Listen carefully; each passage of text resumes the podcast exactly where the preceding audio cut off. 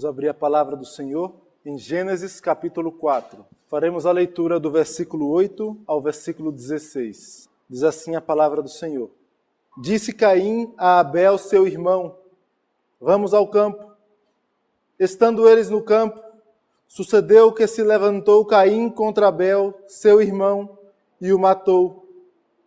Disse o Senhor a Caim: Onde está Abel, teu irmão? Ele respondeu: Não sei. Acaso sou eu tutor de meu irmão?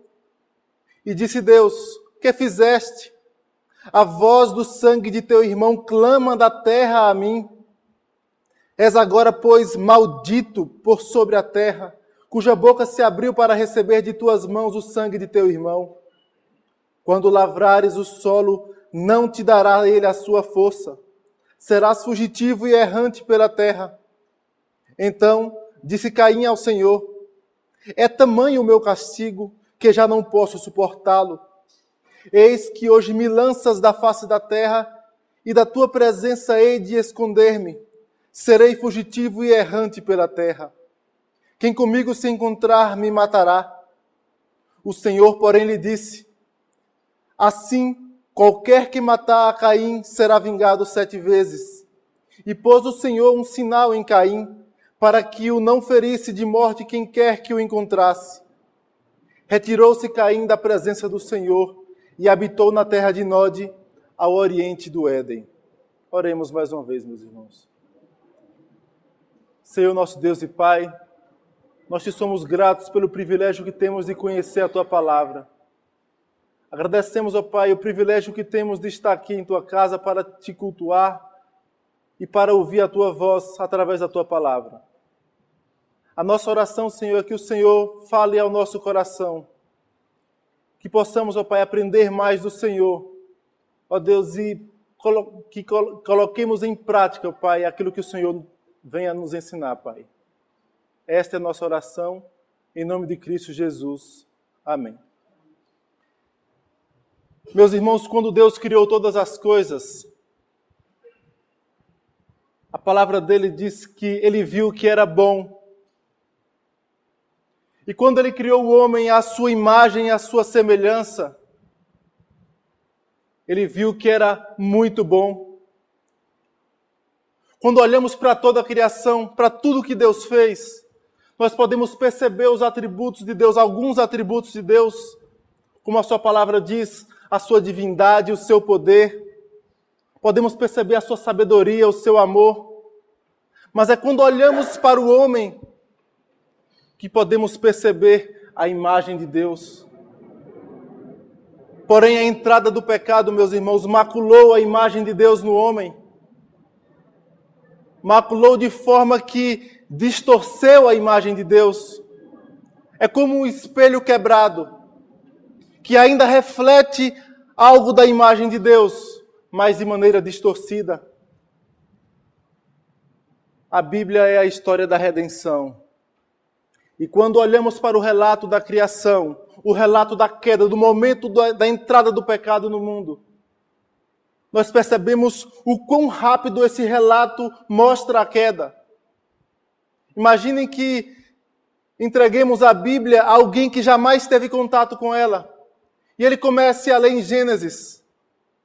Ele provavelmente jamais esperaria que logo na segunda, terceira página após um relato tão belo da criação, o pecado entrasse de maneira tão rápida. Ele também provavelmente não imaginaria que o filho primogênito de Adão, Caim, assassinaria o seu irmão. Principalmente pelo fato de que ele provavelmente era esperado ser aquele que pisaria na cabeça da serpente como vimos no último domingo na exposição do primeiro versículo, que diz: Coabitou o homem com Eva, sua mulher, esta concebeu e deu à luz a Caim, então disse: Adquiri um varão com o auxílio do Senhor. Tudo indica que ela esperava que Caim fosse aquele que viria para pisar na cabeça da serpente, esmagar a cabeça da serpente. E logo este foi, na verdade, o que assassinou o seu irmão. aquele que provavelmente era uma esperança de redenção, de ser o descendente da, da mulher, era na verdade descendência da serpente. Isso porque Deus pôs inimizade entre a mulher e a serpente, entre a descendência da mulher e a descendência da serpente, como diz lá no segundo, no terceiro capítulo. E os descendentes da serpente são, na verdade, aqueles que vão de contrário à vontade de Deus, que vão lutar desde, desde o Éden, desde ali do momento com Eva, da promessa, até a chegada de Cristo, até a volta de Cristo, lutar contra os descendentes da mulher, aqueles que servem a Deus.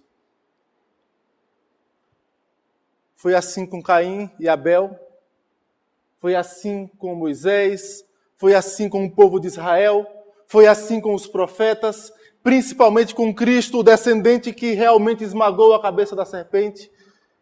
É assim com a igreja de Deus. Desta forma, meus irmãos, quando olhamos esse relato, o relato do assassinato de Abel por Caim, nós podemos perceber que ele revela algumas características da natureza decaída, retrata a vida de quem é, na verdade, descendente da serpente, que segue a vontade do inimigo. Consequências na vida de quem não é redimido pelo descendente da mulher. E a primeira consequência que nós podemos ver nessa narrativa é a indiferença com o próximo. Indiferença com o próximo. Versículos 8 e 9 do capítulo 4 diz assim: Disse Caim a Abel, seu irmão: Vamos ao campo. Estando eles no campo, sucedeu que se levantou Caim contra Abel, seu irmão, e o matou. Disse o Senhor a Caim: Onde está Abel, teu irmão? Ele respondeu: Não sei. Acaso sou eu tutor de meu irmão? Meus irmãos, quando vimos no, na exposição de Gênesis capítulo 2, na criação do homem, nós vimos que Deus, ao criar o homem, ele deu três mandatos ao homem: o mandato espiritual, o mandato social e o mandato cultural. O mandato social apontando para a relação do homem com Deus, o mandato social apontando para a relação com o próximo e o mandato cultural apontando para a relação do homem com a criação. E no mandato social, Deus ordenou que o homem multiplicasse, Sede fecundos e multiplicai, enchei a terra, povoai. O que estava implícito nesse, neste mandato era o dever do homem com a vida. O dever do homem não apenas com a procriação, mas com a manutenção da vida. É deste mandato que deriva o mandamento, o sexto mandamento, não matarás. Porque é responsabilidade do homem desde a criação, desde quando Deus colocou Adão e Eva no jardim. É responsabilidade do homem ter cuidado com a vida do próximo, ser guardador da vida do próximo, ser promovedor da vida. Sendo assim, meus irmãos, Caim não era um desavisado. Caim não estava ali como alguém que não sabia de nada. Ele tinha consciência que era dever dele cuidar da vida de Abel. Ele tinha consciência que a vida de Abel estava também nas suas mãos, porque ele deveria promover a vida. Caim não era um desavisado, era dever dele ser guardador. Numa tradução mais literal, versículo 9: na parte final: Acaso sou eu tutor de meu irmão?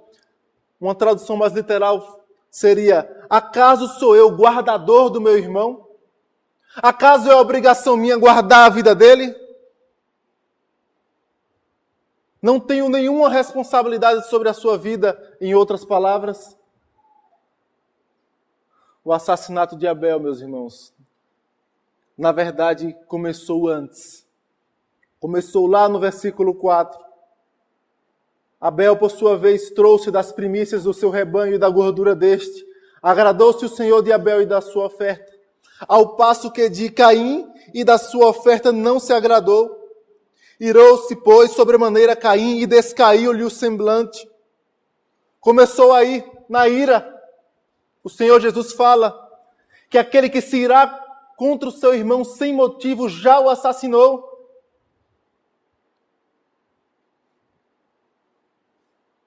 Repito, Caim não era desavisado. Versículo 6: Então disse o Senhor, então lhe disse o Senhor: Porque andas irado e porque descaiu o teu semblante? Se procederes bem, não é certo que serás aceito. Se todavia procederes mal, eis que o pecado jaz à porta, o seu desejo será contra ti. Cumpre a ti dominá-lo.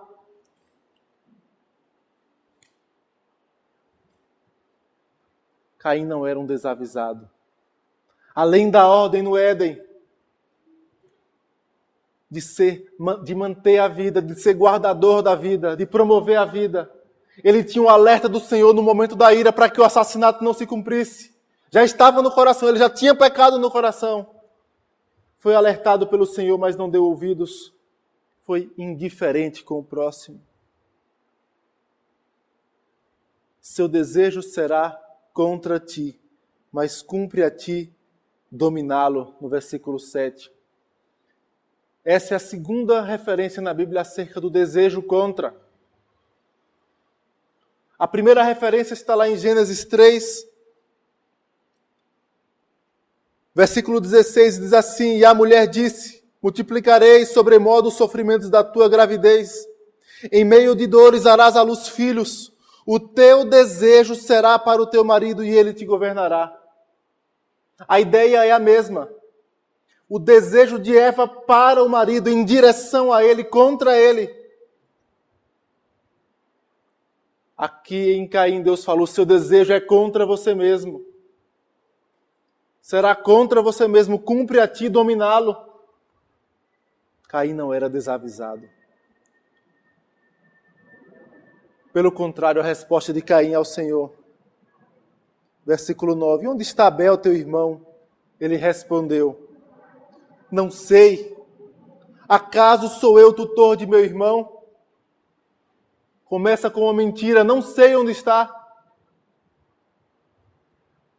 Depois, não tenho nenhuma responsabilidade sobre a sua vida. Ele repetiu algo semelhante ao que Adão fez quando Deus perguntou: Comesse do fruto que eu te ordenei que não comesses? Adão respondeu: A mulher que tu me deste. Era responsabilidade de Adão cuidar de Eva. Primeiro, ele foi omisso, e segundo, aponta para ela indiferente com a vida dela. Problema é o dela. Foi ela que fez isso. Caim faz algo parecido. Não sei, não tenho nenhuma responsabilidade, não sou tutor dele, não sou guardador da vida dele. Mas o grande detalhe, meus irmãos, é que Caim responde isso ao Senhor após ter assassinado seu irmão. É algo muito mais grave. Ele tinha assassinado, tirado a vida de seu irmão. E age de maneira tão indiferente como se nada tivesse acontecido. Fez uma atrocidade daquelas, mas não deu importância. Tratou como algo banal. A frieza dele, meus irmãos, mostra algo interessante e triste: a progressão do pecado. O primeiro pecado foi uma desobediência. Mas o ser humano, aos poucos, foi progredindo para o mal, para fazer o que é errado diante do Senhor. Nós veremos isso um pouco lá em Noé, quando a maldade subiu até o Senhor.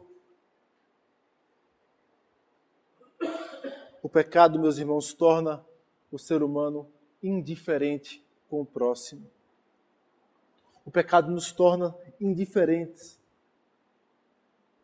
Preste atenção nesse detalhe, meus irmãos. É impossível alguém se odiar.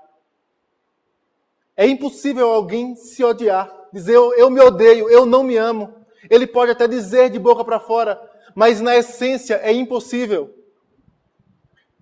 Nós temos pelo menos dois versículos na Bíblia, pelo menos, os que eu vou citar, que provam que isso é verdade. O primeiro deles é Efésios 5, 29, quando fala do amor do marido para com a sua esposa e fala: Ninguém jamais odiou a sua própria carne. Ninguém jamais odiou a sua própria carne. E o segundo texto é Levítico 19, 18: Amarás o teu próximo como a ti mesmo. Assim, meus irmãos, quando Deus nos manda amar o próximo, o parâmetro é o amor que nós temos a si, é o amor próprio. A queda, meus irmãos, nos fez direcionar o amor que era para o próximo para a gente. De forma, meus irmãos, que nós nos amamos de maneira totalmente egoísta e esquecemos do próximo. Todos se amam. É o que este mandamento diz: amarás o teu próximo como a, como a ti mesmo. Esta, meus irmãos, é uma das fontes da nossa indiferença com o próximo é o egoísmo. É quando olhamos para si. É quando queremos apenas os nossos próprios interesses. É quando esquecemos que somos membros uns dos outros, como diz a palavra do Senhor. Isto nos faz agir como quem não tem nenhuma responsabilidade quanto à vida do próximo. Esquecemos que somos guardadores do próximo podemos nos recordar da parábola que Jesus contou, parábola do bom samaritano.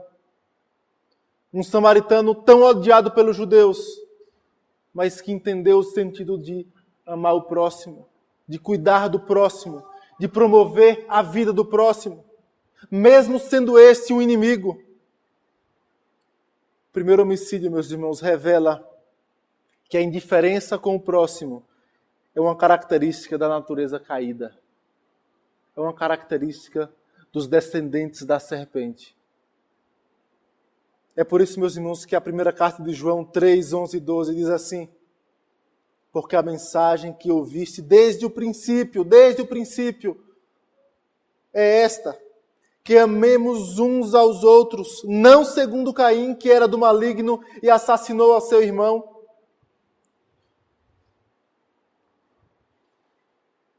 Não segundo Caim, que era do maligno, que era descendente da serpente, e assassinou a seu irmão.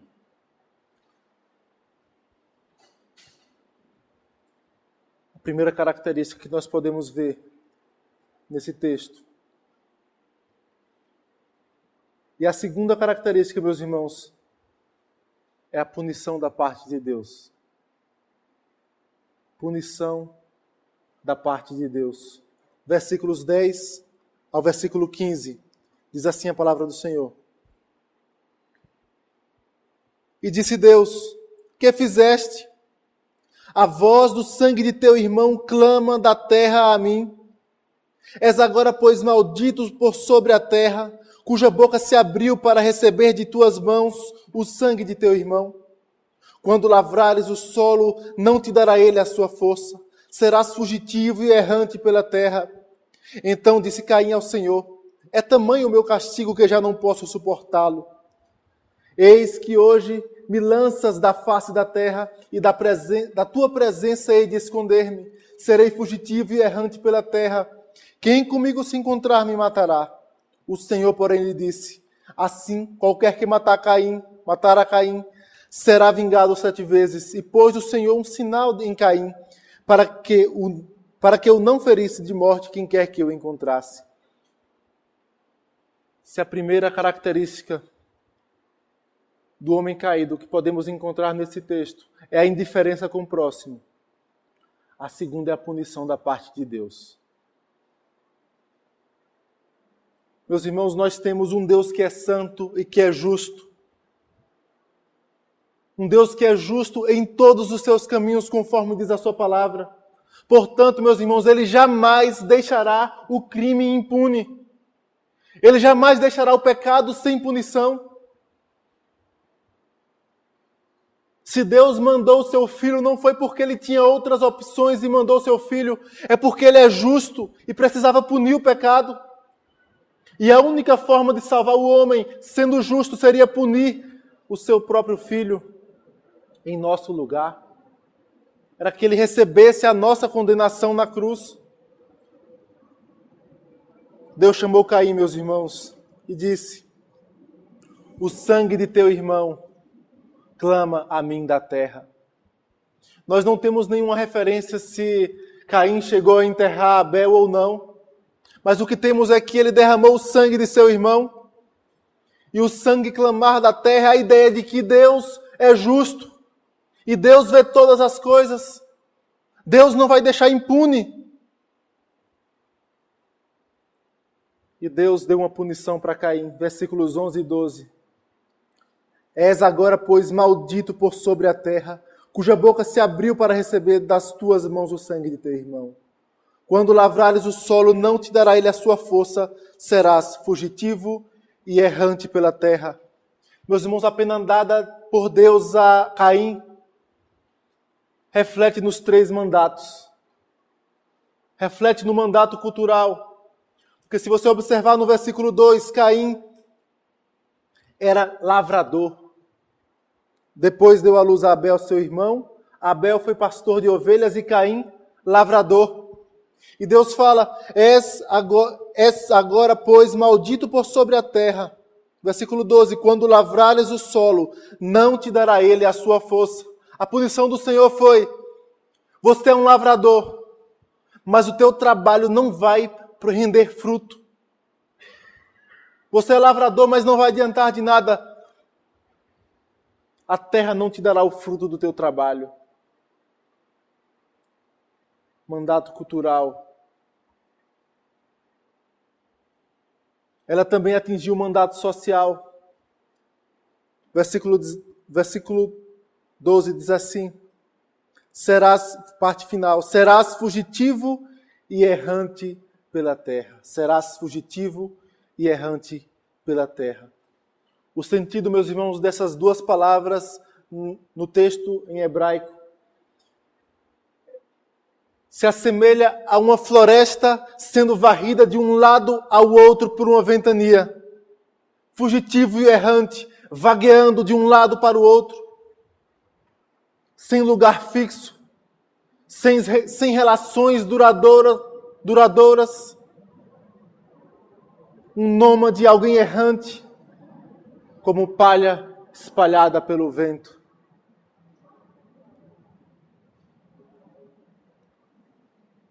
Mas um terceiro detalhe ainda é que Deus colocou um sinal em Caim. É que mesmo quando a sua punição atinge o mandato cultural de Caim, o mandato social, Deus põe um sinal em Caim,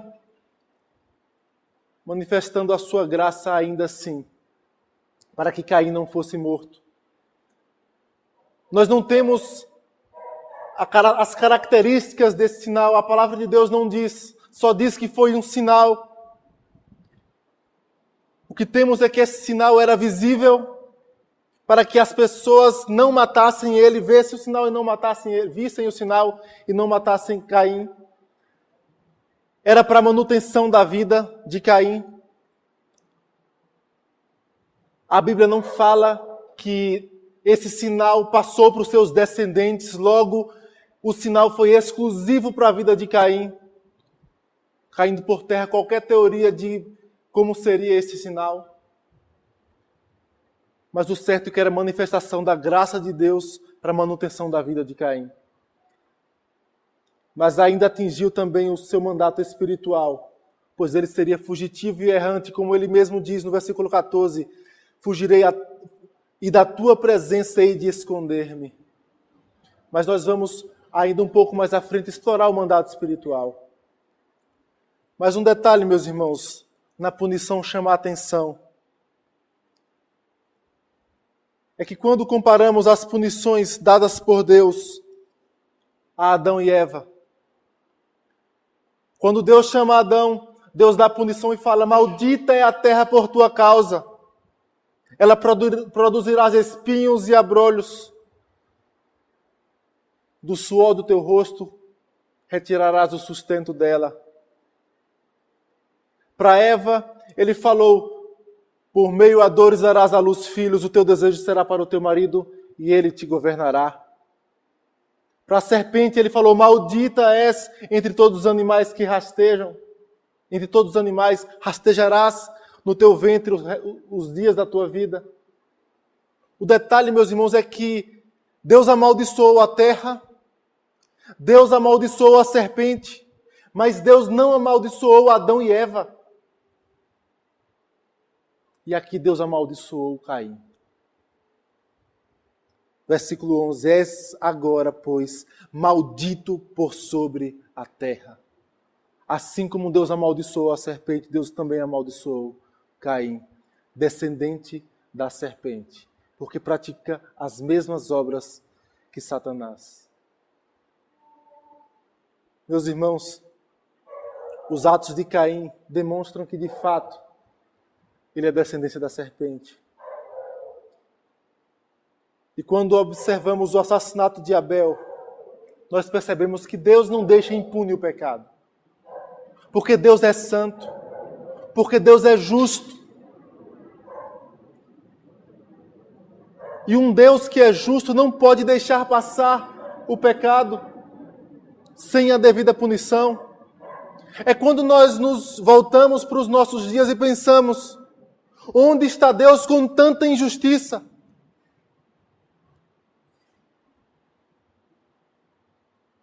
Onde está Deus com tanta coisa errada, tanta iniquidade que vemos ao nosso redor, em nossa sociedade? Não precisa nem falar da política, é só citar que nós sabemos o cenário do nosso país. E parece que as coisas vão se passando e Deus não vê. Meus irmãos, Deus é um Deus justo e ele pune o pecado. Esta é a garantia da palavra do Senhor. É quando nós nos voltamos lá para Romanos capítulo 1. No versículo 18 diz assim: A ira de Deus se revela do céu contra toda impiedade e perversão dos homens que detêm a verdade pela injustiça. A palavra de Deus mostra um Deus que é santo, justo e um Deus que está irado contra o pecado, contra aqueles que vivem praticando a injustiça, ao invés da verdade, encobrindo a verdade. E a punição se você tiver oportunidade em casa de ler o texto com calma, Romanos 1, você vai ver Deus entregando os homens às suas próprias paixões, entregando, entregando os homens às próprias consequências dos seus erros, como punição, como a devida punição.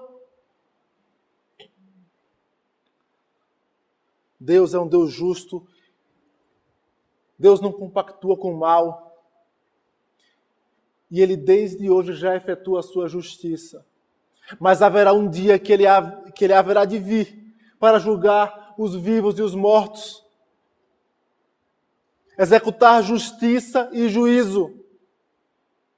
2 Coríntios 5,10 diz: Porque importa que todos nós compareçamos perante o tribunal de Cristo, para que cada um receba segundo o bem ou mal que tiver feito por meio do corpo.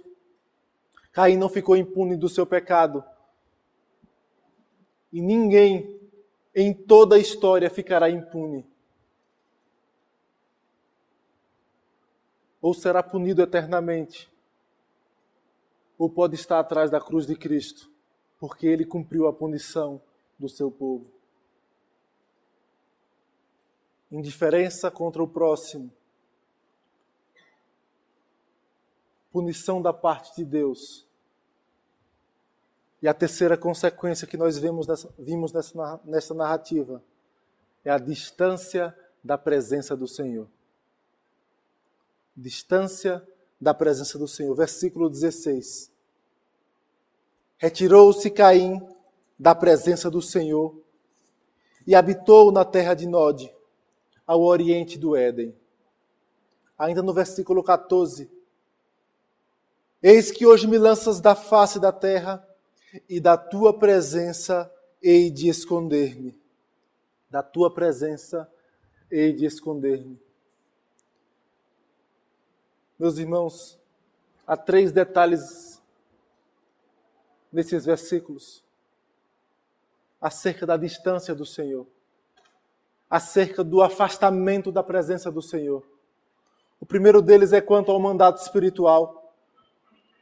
Caim disse: Eis que me lanças da face da terra e da tua presença hei de esconder-me. E no 16 fala: Caim, retirou-se Caim da presença do Senhor. Da tua presença hei de esconder-me retirou-se caindo da presença do Senhor. Meus irmãos, quando a gente fala sobre predestinação ou eleição, mais especificamente, às vezes a gente chega a pensar que alguns não vão para o céu ou vão para o inferno porque ah, é porque eles não foram eleitos. Mas o que nós vemos na palavra do Senhor é que eles vão porque rejeitaram o Senhor porque eles deliberadamente se afastaram da presença do Senhor, porque eles ouviram o chamado do Evangelho e rejeitaram o Senhor.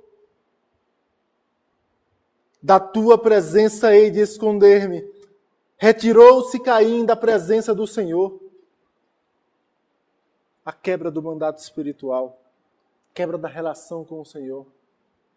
Caim deliberadamente se distanciou do Senhor.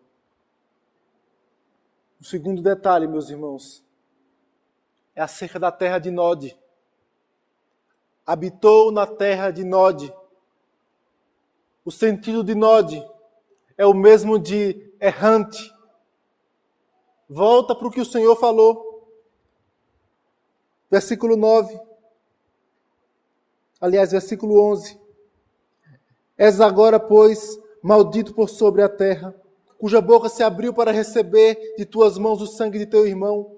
Quando lavrares o solo, não te dará ele a sua força. Serás fugitivo e errante. Fugitivo e errante pela terra. Terra de Nod significa errante. Ele será errante, fugitivo, vai viver vagueando de um lado para o outro, como o vento leva uma palha Mas o terceiro detalhe chama mais atenção.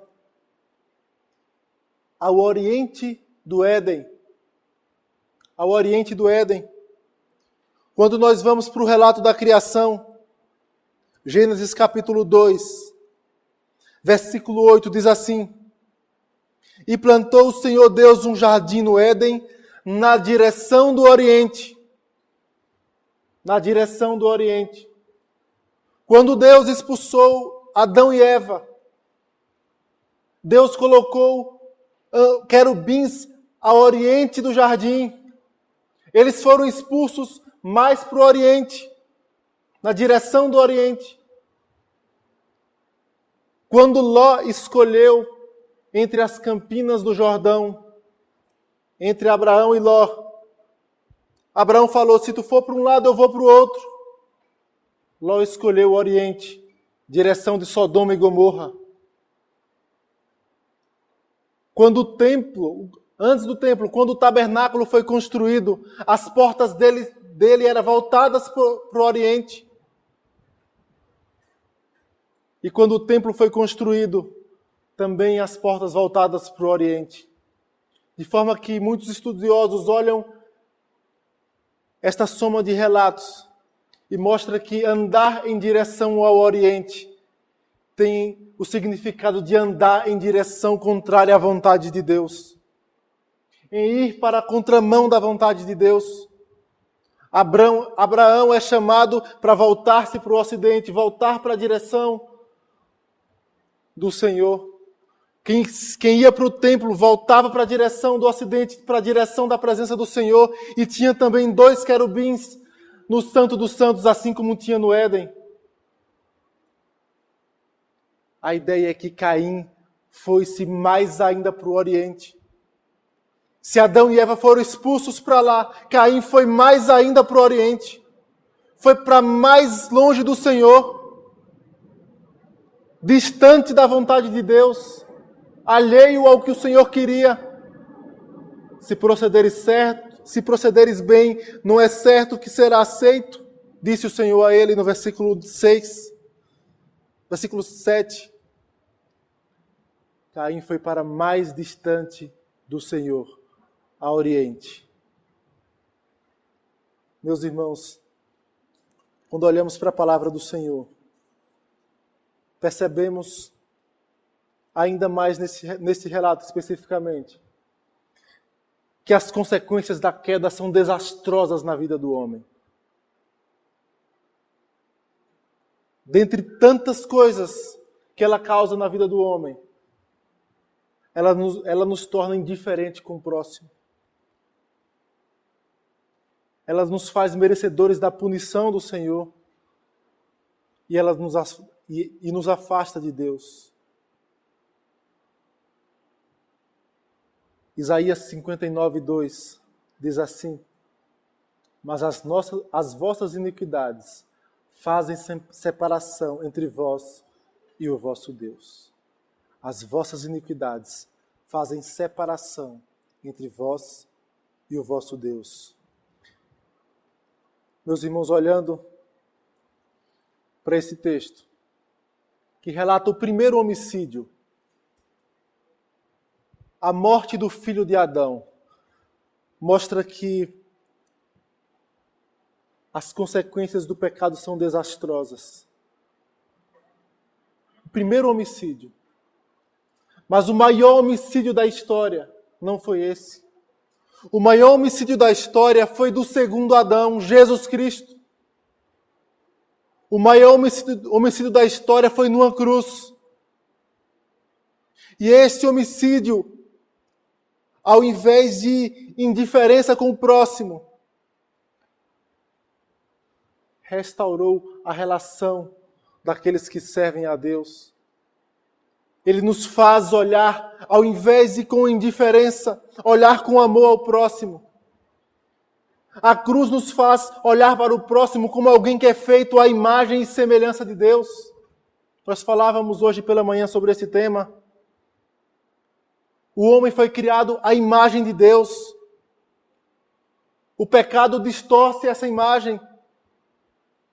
Mas quando olhamos como imagem de Deus, nós fazemos como está lá em Tiago, capítulo 3, versículo 9.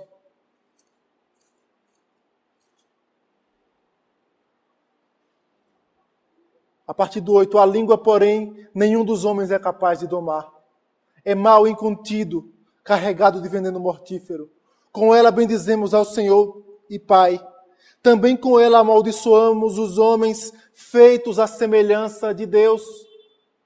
Quando temos a consciência que o nosso próximo é feito à imagem e semelhança de Deus, quando olhamos para Cristo, nós percebemos que, ao invés de amaldiçoar o próximo, ao invés de intrigas, de inimizades, do ódio. Nós devemos auxiliá-lo para que ele se pareça cada vez mais com Cristo, para que a sua imagem seja restaurada à medida da imagem de Cristo. A cruz nos faz olhar para o próximo. Mas também, meus irmãos, a cruz nos liga da punição eterna. A cruz nos livra do castigo de Deus no último dia. Isaías 53, versículos 4 e 5 diz assim: Certamente, Ele tomou sobre si as nossas enfermidades e as nossas dores levou, levou sobre si. E nós o reputávamos por aflito, ferido de Deus e oprimido. Mas Ele foi traspassado pelas nossas transgressões e moído pelas nossas iniquidades. O castigo que nos traz a paz estava sobre ele, e pelas suas pisaduras fomos sarados. Meus irmãos, a solução para o juízo de Deus é Cristo. A solução para a justiça de Deus no último dia é Cristo.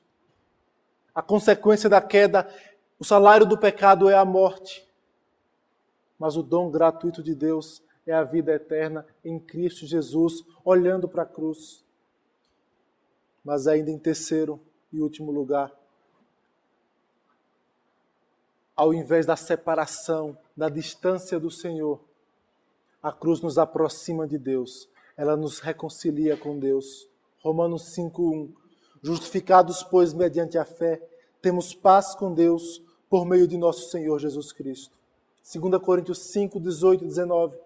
Ora, tudo provém de Deus que nos reconciliou consigo mesmo por meio de Cristo e nos deu o ministério, ministério da reconciliação, a saber, que Deus estava em Cristo reconciliando consigo o mundo, não imputando aos homens as suas transgressões, e nos confiou a palavra da reconciliação.